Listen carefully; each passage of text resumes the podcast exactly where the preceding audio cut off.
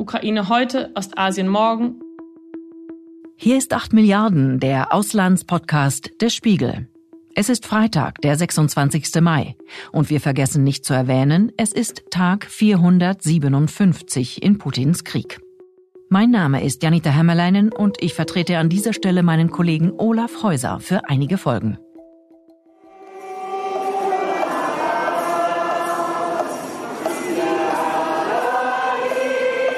Singen für die Abschaffung von Atomwaffen.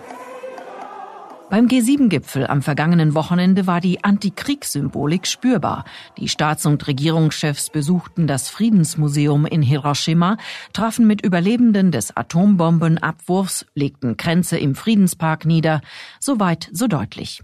Allerdings, was nicht viel Beachtung bislang gefunden hat, in Japan passiert gerade so etwas wie eine historische Zeitenwende.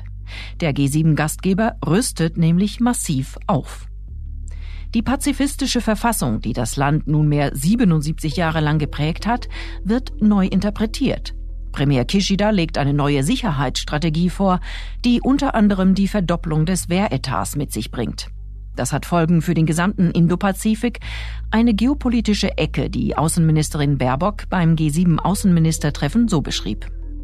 Eine, wenn nicht die Region, in der sich entscheiden wird, wie die internationale Ordnung im 21. Jahrhundert aussieht. Was ist das für eine Wende? Und vor allem, was bedeutet sie für die Menschen in der Region? Darüber sprach ich am Montag mit Spiegelredakteurin Katharina Peters, die für uns über mehrere Jahre aus Seoul berichtete. Vor kurzem war sie in Japan und in Taiwan unterwegs.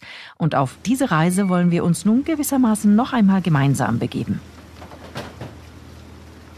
Fischerboote trudeln immer wieder hier am Hafen von Yonaguni ein. Gerade hat eins angelegt und ein drei Meter langen Blumalen vom Deck gezogen. Katharina, bevor wir mit dir auf diese Inseln reisen, lass uns einmal den Ausgangspunkt definieren. Ich habe es kurz eingangs skizziert, aber wie würdest du es zusammenfassen? Eine wie grundlegende Zeitenwende findet denn gerade in Japan statt?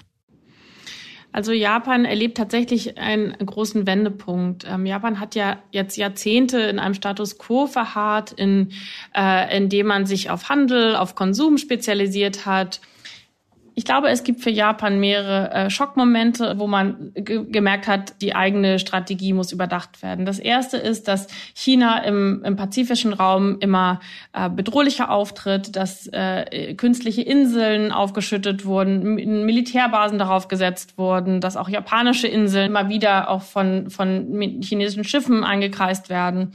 Und das zweite ist, dass man die eigene Beziehung zu den USA anfängt zu überdenken. Die USA waren immer die Schutzmacht Japans, aber unter Präsident Trump wurde immer deutlicher, dass die USA nicht unbedingt ähm, bereit sind, sehr viel Geld, sehr viele Soldaten in einen Konflikt im Pazifik zu schicken. Und das Dritte ist natürlich ein, ein totaler Wendepunkt, ähm, der russische Überfall auf die Ukraine. Vor allen Dingen das Gefühl, ähm, dass Kishida in dem Satz zusammengefasst hat, Ukraine heute, Ostasien morgen. Es bedeutet also auch hier, auch hier im Pazifik kann ein demokratischer Staat von einer, äh, von einer autoritären Großmacht überfallen werden. Und, und wir sind dafür verantwortlich, das zu verhindern in unserem eigenen Einflussbereich. Wir können das nicht zulassen. Mhm.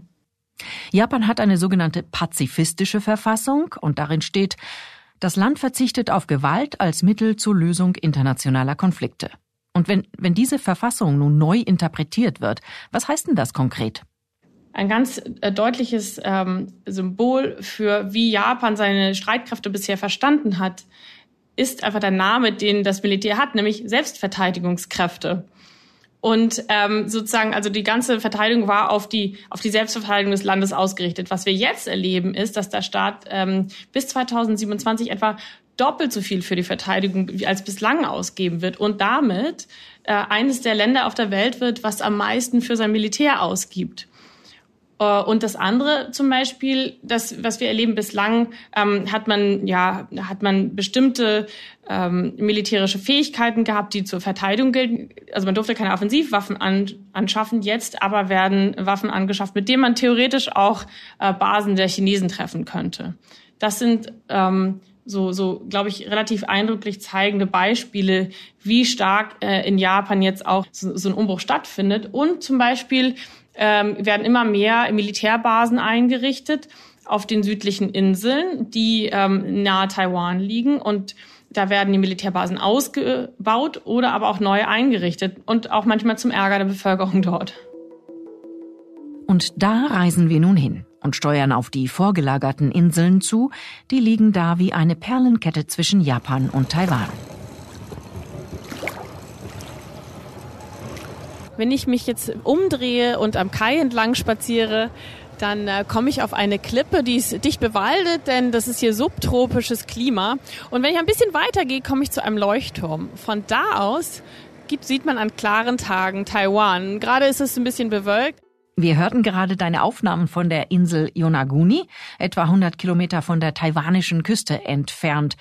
Was ist denn das also für ein Ort? Wie würdest du die Stimmung dort beschreiben? Also wenn ich dich einmal mitnehmen darf nach Yonaguni, man kommt entweder mit der Fähre oder so einer kleinen Propellermaschine äh, hin. Und ähm, ja, von überall, also man ist komplett umringt von Wasser, da gibt es ein paar wilde Pferde, niemand weiß, wann die eigentlich auf die Insel gekommen sind. Die Leute, die sich da einfinden, Besucher, das sind Taucher oder es sind Sportfischer. Also es ist jetzt keine Insel, die jetzt äh, äh wahnsinnig touristisch ist. Die ist teilweise sind da so ein paar kleine Dörfer und ähm, ansonsten ist sie von so, so einem subtropischen Wald, ähm, von so sehr, sehr grünen Hängen überzogen. Also eine Insel, die, wenn man da so sich bewegt, fühlt sich sehr friedlich an. Eigentlich idyllisch klingt das. Ja, es, es klingt sehr idyllisch. Ähm, es ist eine Insel, in der, glaube ich, wahrscheinlich viele Leute, wenn sie da hinkommen, sich einen inneren Frieden finden. Aber seit einiger Zeit erleben die Menschen dort äh, ähm, ja, ich würde sagen, ich würde es vielleicht ein Unbehagen nennen. Seit letztem Jahr merken die Bewohner von Yonaguni, dass die, die Gefahr für sie steigt und dass sie sich auch mehr und mehr darauf vorbereiten. Zum Beispiel gibt es jetzt zum Beispiel Evakuierungsdrills, dass die Leute wissen, wie sie sich im Notfall verhalten sollen. Es wurden Container eingerichtet überall auf der Insel, wo Notfall ähm, ja, Rationen gelagert werden. Wir waren bei einem so einem Container, der stand mitten im Feld und als der Mann die Tür aufmachte von diesem Container, um uns reinzulassen, schlug uns ein Geruch von Chemikalien entgegen. Das kam alles nämlich, äh, war gerade frisch geliefert worden und war alles frisch verpackt. Da sind dann zum Beispiel ist dann Reis da, Wasser, Hygieneartikel, das ist in solchen Containern. Und dann im August, äh, als China die Militärübung abgehalten hat, schlug nur 80 Kilometer von Yonaguni eine Rakete ein. Auch da ist also das Gefühl bei einigen Menschen auf dieser Insel, die Gefahr kommt näher und wir müssen uns darüber Gedanken machen, was passiert, wenn wir tatsächlich in einen Konflikt mit Taiwan hineingezogen werden. Du hattest da mit einigen Fischern vor Ort gesprochen, da hören wir kurz rein.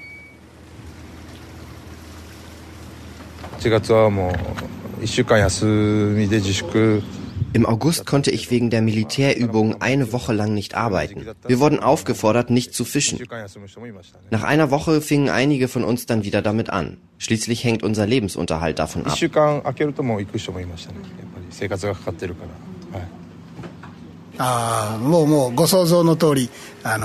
China kommt immer näher an Taiwan, um Militärübungen durchzuführen.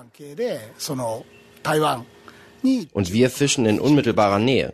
Ich mache mir schon Sorgen, was mit uns und den Menschen auf der Insel Yonaguni passieren könnte.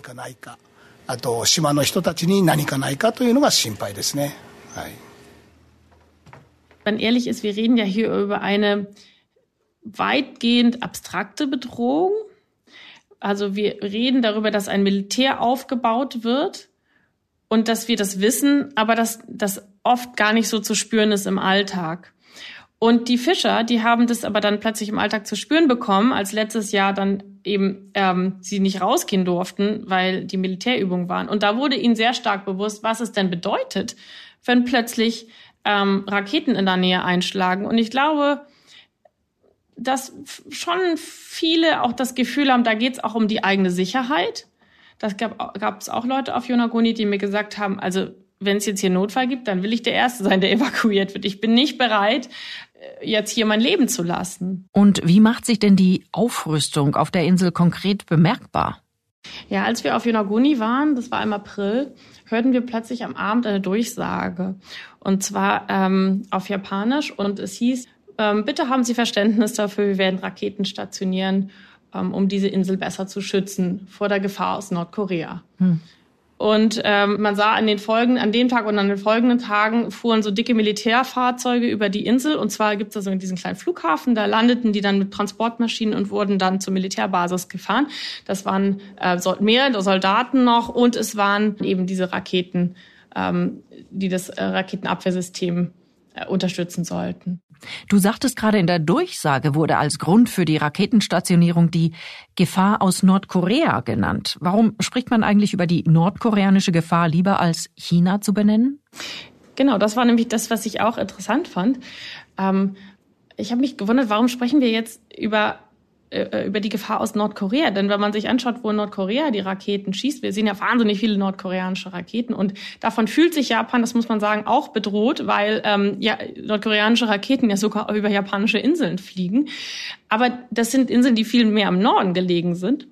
Und ähm, das, die wenigsten Raketen würden so weit südlich zu diesen Inseln, wo ich nun war, fliegen so dass es mir schien, ich habe den Bürgermeister auch danach gefragt, warum wird denn hier über Nordkorea geredet, wenn doch die eigentliche Gefahr China ist?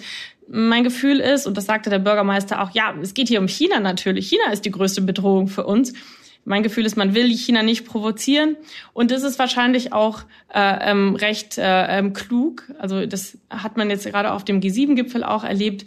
Der Versuch, China, die Regierung in Peking nicht zu sehr zu provozieren, das ist vielleicht gar nicht so schlecht. Es ist vielleicht ganz klug, jetzt nicht auf Eskalation zu setzen. Und das scheint mir die Strategie der japanischen Regierung auch zu sein, dass man sagt, wir rüsten auf, wir stärken unsere Verteidigung, wir wollen aber gleichzeitig jetzt nicht einen offenen Konflikt mit China suchen, weil woran uns wirklich gelegen ist, natürlich Frieden und Stabilität in der Region. 戦争はね、もうこれ以上ね、もう二度と戦争っていうのはやってほしくない。 Ich will nicht, dass es wieder Krieg gibt, sagt diese alte Dame, mit der Katharina auf Yonaguni sprach. Sinngemäß sagt sie, ich möchte nicht, dass unsere Kinder und Enkelkinder das erleben, was wir erlebt haben. Die Kinder von heute tun mir leid. Diese Frau hat eben als Kind miterlebt, wie im Zweiten Weltkrieg amerikanische ähm, Flugzeuge diese Insel angegriffen haben und damals wurde die Bevölkerung, ähm, musste sich aus Schutz, muss, ist sie ins, ins Landesinnere von dieser kleinen Insel gelaufen und viele haben zum Beispiel Malaria bekommen. Diese alte Dame hat mir auch erzählt, wie diese äh, wie sie sich gekauert hat unter den Tisch, als die Luftangriffe waren auf die Insel. Und diese äh, wirklich diese schmerzhafte Erfahrung hat sich ihr sehr, sehr stark eingeprägt. Also diese Dame ähm, die nun absolut auch gegen die Aufrüstung der Insel ist. Ähm, deren ganze Familie war auch dagegen. Und wenn ich habe auch mit anderen älteren Damen gesprochen und ihren Familien und die waren absolut dafür, dass äh, mehr Soldaten auf der Insel stationiert werden, weil man das Gefühl hat, die schützen uns besser. Und was sollen wir denn machen, äh, wenn jetzt hier, wir haben ja gesehen, dass die chinesischen Raketen so nah an uns rankommen. Was ist, wenn wir getroffen werden? Also natürlich ähm, bedeutet mehr Militär, dass wir auch besser geschützt werden. Also das zog sich sozusagen über Generationen, von Generation von, zu Generation werden diese Überzeugungen weitergegeben. Und was ich eben sehr eindrücklich fand, dass viele von äh, viele dieser Menschen hatten ähnliche Kriegserfahrungen gemacht. Also sie waren so die älteren äh, Frauen vor allem, mit denen ich gesprochen hatte. Die hatten als Kind erlebt, was Krieg bedeutet und daraus haben hat jeder für sich unterschiedliche Schlüsse ähm, gezogen, ähm, was daraus folgt für für Japan heute. Mit umgerechnet etwa 300 Milliarden Euro in den nächsten fünf Jahren will Japan seine Armee aufbauen. Das besagt die neue Sicherheitsstrategie von Premier Kishida.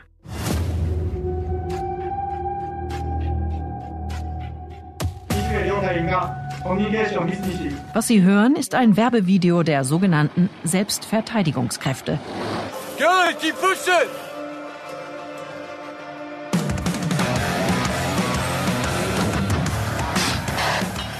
Da werden militärische Muskeln geflext zu martialischen Klängen, wie in solchen Videos üblich.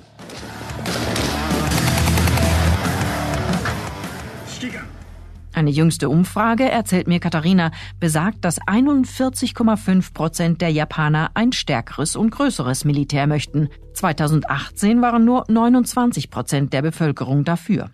Das heißt, es scheint sich die Stimmung in Japan zu verändern und diese, diese, diese, der Kurs der Regierung scheint zunehmend getragen zu sein von, von der Bevölkerung. Ich glaube, eine Sache, die ich ganz interessant finde, ist, dass Kishida selbst ja eigentlich eher als gemäßigt galt und gar nicht als jemand, der so wahnsinnig die Aufrüstung und die Veränderung der Verfassung vorangetrieben hat. Ähm, auch er zum Beispiel, er kommt ja aus Hiroshima und einige Verwandte sind auch gestorben, ähm, nachdem die Atombombe auf diese Stadt gefallen ist. Ähm, so dass Kishida eigentlich gar nicht so als ein lauter, sage ich mal, Kriegstreiber gilt in Japan. Ich glaube, das illustriert sehr gut, wie ähm, ja, wie tief dieser Umbruch in Japan ist. Wir haben einerseits eine Bevölkerung, die ähm, zutiefst überzeugt ist vom Pazifismus und jetzt ähm, erleben wir die Aufrüstung. Und deswegen ist diese Veränderung, die wir jetzt erleben in Japan, das mag vielleicht keine große, laute Diskussion sein, aber es ist ein tiefgreifender Wandel, den wir in Japan erleben. Wir bewegen uns weiter auf unserer Reise, und zwar in die Meerenge genannt Taiwanstraße. Sie ist die wichtigste Handelsroute der Region. Der Streit um die Pazifikinsel Taiwan, die China für sich beansprucht, gilt als einer der gefährlichsten Konfliktherde weltweit. Auch hier haben die vorgelagerten Inseln einen besonderen Stellenwert. Wir sind hier in Jincha, einem Ort mit etwa 100 Einwohnern auf den taiwanischen Masu-Inseln. Hier sind wir nur noch tatsächlich einen Steinwurf entfernt vom chinesischen Festland, etwa 20 Kilometer. Okay, go.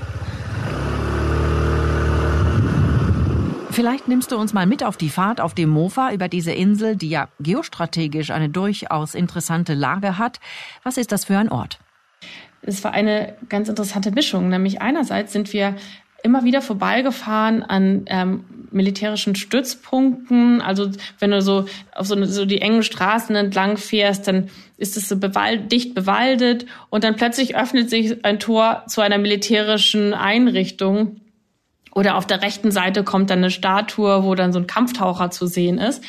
Und äh, immer wieder kommt man dann, wenn man an der Küste entlang fährt, auch zu, zu so Stützpunkten, die in Camouflage angemalt sind. Und das sind aber ehemalige Stützpunkte. Da sind dann äh, Touristen drauf und die machen dann Fotos an so kleinen Bunkeranlagen und so, dass sich auf dieser Insel eine ganz interessante Mischung ergibt. Nämlich einerseits ist zu spüren, dass das hier alles wahnsinnig militarisiert war. Da waren teilweise 50.000 Soldaten auf, äh, auf so einer ganz kleinen Inselgruppe stationiert. Also das war die ganze Küste war vermint. Die äh, Kinder durften früher überhaupt nicht an die Strände ran. Überall auf dieser Insel gibt's auch ganz tiefe Tunnel, wo zum Beispiel entweder Panzer ähm, standen oder wo, ähm, äh, ähm, wo zum Beispiel Schiffe sich verstecken konnten.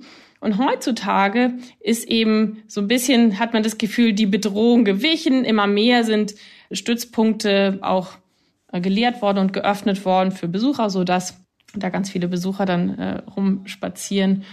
Und äh, man hat das Gefühl, dass die Bewohner der Insel das auch wirklich wollen. Also die sind auch so, so ein bisschen müde von diesem, von dieser ständigen, man hat das Gefühl, die haben ihr Leben lang mit so einer militärischen Bedrohung gelebt. Die freuen sich auch darüber, dass, ähm, dass sie nun irgendwie so ein Besucherziel geworden sind. Mhm. Aber die sind ja nicht nur ein Besucherziel geworden, sondern sie sind ja tatsächlich auch ein Ziel geworden von chinesischer Aggression. Oder wie würdest du die Situation dort beschreiben? Absolut. Ich glaube, das ist das, was einen als Besucher auch so überrascht. Ähm, man kommt nach Taiwan und gerade auf diese Inseln, die nur 20 Kilometer von China entfernt sind und vorgelagerte Inseln sind, wo, ähm, wenn die chinesische Armee angreifen würde, dann sind die die ersten, die erobert würden. Und also kommt man als Besucher auf diese Insel und fragt sich, sind denn, haben die Menschen denn hier nicht panische Angst? Was, was trefft ihr denn für Vorbereitung für den Notfall? Und, ähm, äh, und dann sind da Leute, die sagen, ob wir haben hier im Grunde schon alles erlebt. Äh, wir haben hier als Kinder geübt, wie wir unser Dörfer verteidigen und ähm, sowohl Frauen als auch Männer, wir, wir sind hier wirklich vorbereitet für den Notfall. Ähm, und äh, ich glaube, das ist aber auch total verständlich. Ich habe vier Jahre in Südkorea gelebt und da hatte man dann auch das Gefühl, nach jeder nordkoreanischen Rakete, die getestet wurde, haben dann teilweise auch Freunde irgendwie sich bei mir gemeldet und gefragt, wie, wie, wie ist das denn in, Nordkorea, in Südkorea zu leben mit dieser ständigen nordkoreanischen Bedrohung? Aber ähm, wenn man immer mit einer gewissen Form von Bedrohung lebt, dann muss man sich entscheiden, äh, stelle ich jetzt mein Alter komplett ein oder lebe ich einfach weiter, bis wirklich was passiert? Und so würde ich das sagen, ist es auch auf diesen taiwanischen Inseln die Menschen können nicht einfach ihren Alltag komplett einstellen. Sie leben also weiter und sie versuchen mit dieser Bedrohung umzugehen und ähm, hoffen aber, und das muss man auch sagen, sie hoffen auf Frieden und sie hoffen auf Stabilität, weil was sie wirklich wollen, ist Handel treiben. Sie wollen auch mit der Fähre nach China fahren. Es dauert nur eine Stunde. Und das ist, muss ich echt sagen, auch natürlich ein total menschliches, menschliches Gefühl selbst wenn wir von außen drauf schauen und uns fragen, habt ihr nicht fürchterliche Angst? 美国国会众议长佩洛西不顾中方强烈反对和严正交涉。 das eine ist die Bedrohung mit purer militärischer Gewalt. Den vorläufigen Höhepunkt der Spannungen erlebte die Region im August 2022. Damals reagierte Peking auf den Taiwan-Besuch von Nancy Pelosi, der Sprecherin des US-Repräsentantenhauses, mit sehr deutlichen Drohgebärden.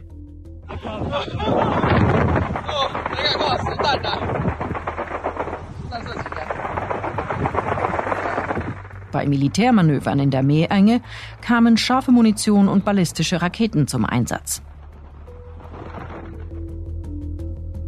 Eine andere Bedrohung ist aber vielleicht noch besorgniserregender, die Gefahren hybrider Kriegsführung. Darüber hatte Katharina mit Li Wen gesprochen. Er ist ein Politiker der regierenden Demokratischen Fortschrittspartei auf den Matsu-Inseln. We've experienced an internet outage that lasted around 50 days wir erlebten hier einen Internetausfall, der etwa 50 Tage lang dauerte, vom 8. Februar bis Ende März. Erst dann kam ein internationales Kabelreparaturschiff, um das beschädigte Kabel zu reparieren. Wir haben viel über die Sicherungssysteme gelernt, die wir verwenden können. Wir verbessern das Funkmikrowellenübertragungssystem, das uns durch die 50 Tage geholfen hat, auch wenn es viel langsamer ist. Und wir arbeiten an den Satellitensystemen. 50 Tage ohne Internet, ähm, da bricht einiges an Logistik zusammen auf so einer Insel. Was war da passiert? Die beiden Kabel, die Maso mit dem Internet verbinden, wurden gekappt. Das sind Unterseekabel, die von einem chinesischen Fischereischiff und einem chinesischen Frachtschiff äh, gekappt wurden. Und die wenigsten Menschen tatsächlich äh, glauben, dass es nur ein Zufall war oder dass das sogar unabsichtlich war. Weil wenn man sich anschaut, wenn man sich mal die Szenarien anschaut, wie China möglicherweise Taiwan übernehmen könnte oder wie eine Invasion auf, aussehen könnte, dann ist ein ganz wesentlicher Bestandteil da, davon, dass man versucht, die Kommunikation des Landes zu übernehmen. Man sieht jetzt schon, dass man, also diese, ah, diese psychologische Kriegsführung, man versucht, ähm, so haben das einige taiwanische Experten mir gegenüber formuliert, man versucht so das Denken der Taiwaner zu beeinflussen. Man versucht sie zu zermürben. Man versucht sie, das Vertrauen in die Regierung zu erschüttern. Und wie gelingt das? Und zwar einerseits durch sogenannte Desinformationskampagnen, durch Propagandakampagnen, aber auch durch Hackerattacken, indem man zum Beispiel ähm, wichtige Ministerien die, äh, übernimmt und es würde im, im Krisenfall auch bedeuten, nämlich die Kommunikation von ähm, der Taiwaner untereinander zu kappen und die Kontrolle über diese kommunikative Infra Infrastruktur zu übernehmen. Und deswegen war das jetzt auf Maso sehr bedeutend, weil das hat den Taiwanern gezeigt, wie fragil eigentlich ihre Infrastruktur ist. Äh, wenn du plötzlich, wenn du plötzlich dein Internet nicht mehr funktioniert, ähm, dann was passiert dann eigentlich im Krisenfall? Also dann könnte das ja auch ganz schnell gekappt werden. Was passiert denn eigentlich mit den ganzen anderen Internetkabeln, die Taiwan mit dem Internet verbinden? Die könnten auch alle gekappt werden sodass Taiwan untereinander auch gar nicht mehr anständig kommunizieren kann, die Menschen verunsichert sind und ähm, die chinesische Armee relativ leicht dann versuchen könnte, die Kommunikation zu übernehmen und damit auch, naja, das ist so die Furcht, dann den Widerstand der Taiwaner zu brechen. Und an dieser Stelle füge ich mal eine kleine Fußnote ein. Denn das Szenario, das die Bewohner der Matsu-Inseln erlebt haben, kann uns genauso betreffen. Erst kürzlich warnte die NATO vor russischen Angriffen auf Seekabel und Pipelines in der Ost- und Nordsee. Die hybride Kriegsführung des Kremls bedrohe die kritische Unterwasserinfrastruktur Europas. Und wie Cyberattacken aus Putins Hackerfirmen ausgeführt werden, das wissen wir inzwischen auch. Und damit gehen wir zurück zu Katharina. Du hattest es ja eben angesprochen, diese fragile Infrastruktur. Wie gut ist denn Taiwan auf so etwas vorbereitet? Machte der Politiker Li Wen auf dich einen zuversichtlichen Eindruck? Ich habe das Gefühl, auch nach Gesprächen mit anderen ähm, Experten in Taiwan, dass man jeden dieser Vorfälle nimmt, also zum Beispiel nicht nur die Militärübung, eben auch sowas wie die gekappten Internetkabel, nimmt und daraus versucht zu lernen. Auch die, ähm, der Überfall auf die Ukraine. Die Taiwaner schauen sich das sehr genau an und man versucht daraus zu lernen und man versucht äh, sich vorzubereiten auf den Fall, wenn hier, also dann in Ostasien, eine autoritäre Großmacht versucht, einen demokratischen Staat, nämlich Taiwan, zu übernehmen. Was sind die ganzen Erfahrungen, die wir jetzt erlebt haben, was, was, was können wir daraus nutzen? Und welchen, also wie können wir, wie können wir das nutzen, um unsere eigene Verteidigung aufzubauen? Und insofern habe ich das Gefühl, ähm, dass die Taiwaner, die ja äh, äh, ein sehr, also ein sehr digitalisiertes Land auch sind, dass sie, dass sie schon dabei sind, sich angemessen vorzubereiten. Und wenn wir zurück auf Japan schauen, wie, wie sehr wird denn diese hybride Dimension, also diese Art von quasi moderner Kriegsführung dort auch mitdiskutiert? Ich glaube, das ist eine unheimlich wichtige Dimension. Die hybride äh, Kriegsführung ist nach allem, was man jetzt von Militärexperten ähm, hört, ist natürlich wichtig, das im Kopf zu behalten, dass ein moderner Krieg ähm, nicht nur äh, Panzer oder Kampfjets bedeutet, sondern auch ähm, die Kontrolle über über Kommunikation und ähm, die Kontrolle über den Cyberspace da, das wird auch in Japan ernst genommen. Also zum Beispiel auf der einen ähm, kleinen Insel da in der Nähe von Okinawa, da wird auch ein Cyber Command aufgebaut. Das sind, ähm, das sind Sachen, die, die mitgedacht werden und die in der neuen nationalen Verteidigungsstrategie Japans, die im Dezember herausgebracht wurde, ähm, einen großen Raum einnimmt. Du hattest es ja auch schon erwähnt, äh, warst vier Jahre in Seoul. Das war von 2018 bis 2022. Wenn du jetzt aus deiner persönlichen Warte auf diese geopolitischen Verschiebungen, die jetzt im Indopazifik stattfinden, schaust, bereitet es dir eigentlich Sorge? Oder würdest du sagen, es spricht mehr dafür, dass so etwas, was wir in der Ukraine erleben, dort nicht stattfinden kann? Es gibt diesen schönen Satz des äh, Philosophen Karl Popper, Optimismus ist Pflicht. Und ich glaube, das gilt auch für Ostasien. Ich glaube, natürlich müssen wir optimistisch bleiben, dass die Region, und sollten wir auch optimistisch bleiben, dass die Region friedlich bleibt und dass sie ähm, stabil bleibt, dass die Menschen da im, im Alltag nachgehen können und Handel treiben können. Ähm, und ich glaube, dass wir aber gleichzeitig auch in Ostasien ähm, die letzten Jahre uns auch gezeigt haben, dass es wichtig ist, realistisch zu sein die vier Jahre in Südkorea, die ich dort war, haben wir die Annäherung zwischen Südkorea und Nordkorea erlebt. Und das war in der Zeit ganz, ganz großer Hoffnung. Und es schien irgendwie möglich zu sein, dass sich diese beiden tief verfeindeten Staaten versöhnen. Und zunehmend aber ähm, ja zunehmend war deutlich, dass Kim Jong Un überhaupt nicht daran interessiert war. Und dass die Artillerie, die auf Seoul gerichtet ist, äh, da äh, stehen blieb. Und dass ähm, wenn es hart auf hart kommen ähm, sollte, dass Kim Jong-un innerhalb weniger Stunden hunderttausende Menschen in Seoul auch äh, töten kann. Also Seoul ist ja die Hauptstadt von Südkorea. Und die Südkoreaner, die wissen das sehr genau und die haben sogar während dieser Zeit der Versöhnung und während dieser Annäherung haben sie ihr Verteidigungsbudget erhöht. Das heißt, was man in Ostasien, glaube ich, wirklich äh, weiß und auch gelernt hat über die letzten Jahre, äh, es ist schön, sich Frieden zu wünschen, aber ähm, eine ganz ähm, ja, eine ganz wichtige Erkenntnis ist auch, dass man äh, Abschreckung wichtig ist, um den eigenen Frieden zu sichern. Das heißt, in Südkorea ist es ein hochgerüstetes Militär. So konnte ähm, Südkorea zu so einem prosperierenden Land werden. Selbst wenn man, wenn man hoffte, dass jetzt äh, alles am Ende, dass man sich mit Kim Jong-un versöhnen kann, selbst da hat man diese, ja, hat man ein starkes Militär aufrechterhalten. Und jetzt, wenn wir das übertragen auf den restlichen Raum, dann ist, ähm, denke ich, leider so, dass ähm, China wirklich sein, sein Militär sehr stark expandiert und das spüren alle Länder in der Region. Das spürt Japan, das spürt Südkorea, das spürt natürlich am allermeisten Taiwan.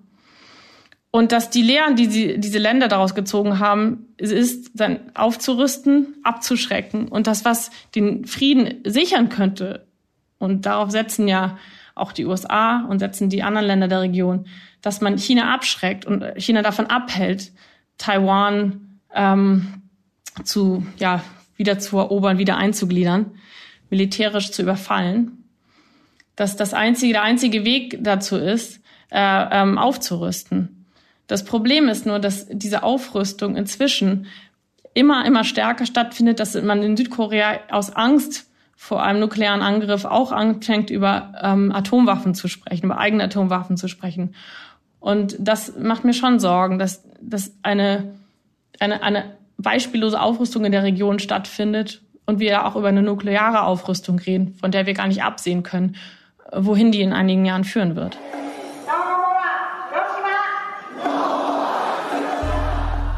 Immerhin verpflichteten sich die G7-Mitglieder in Japan zur atomaren Abrüstung.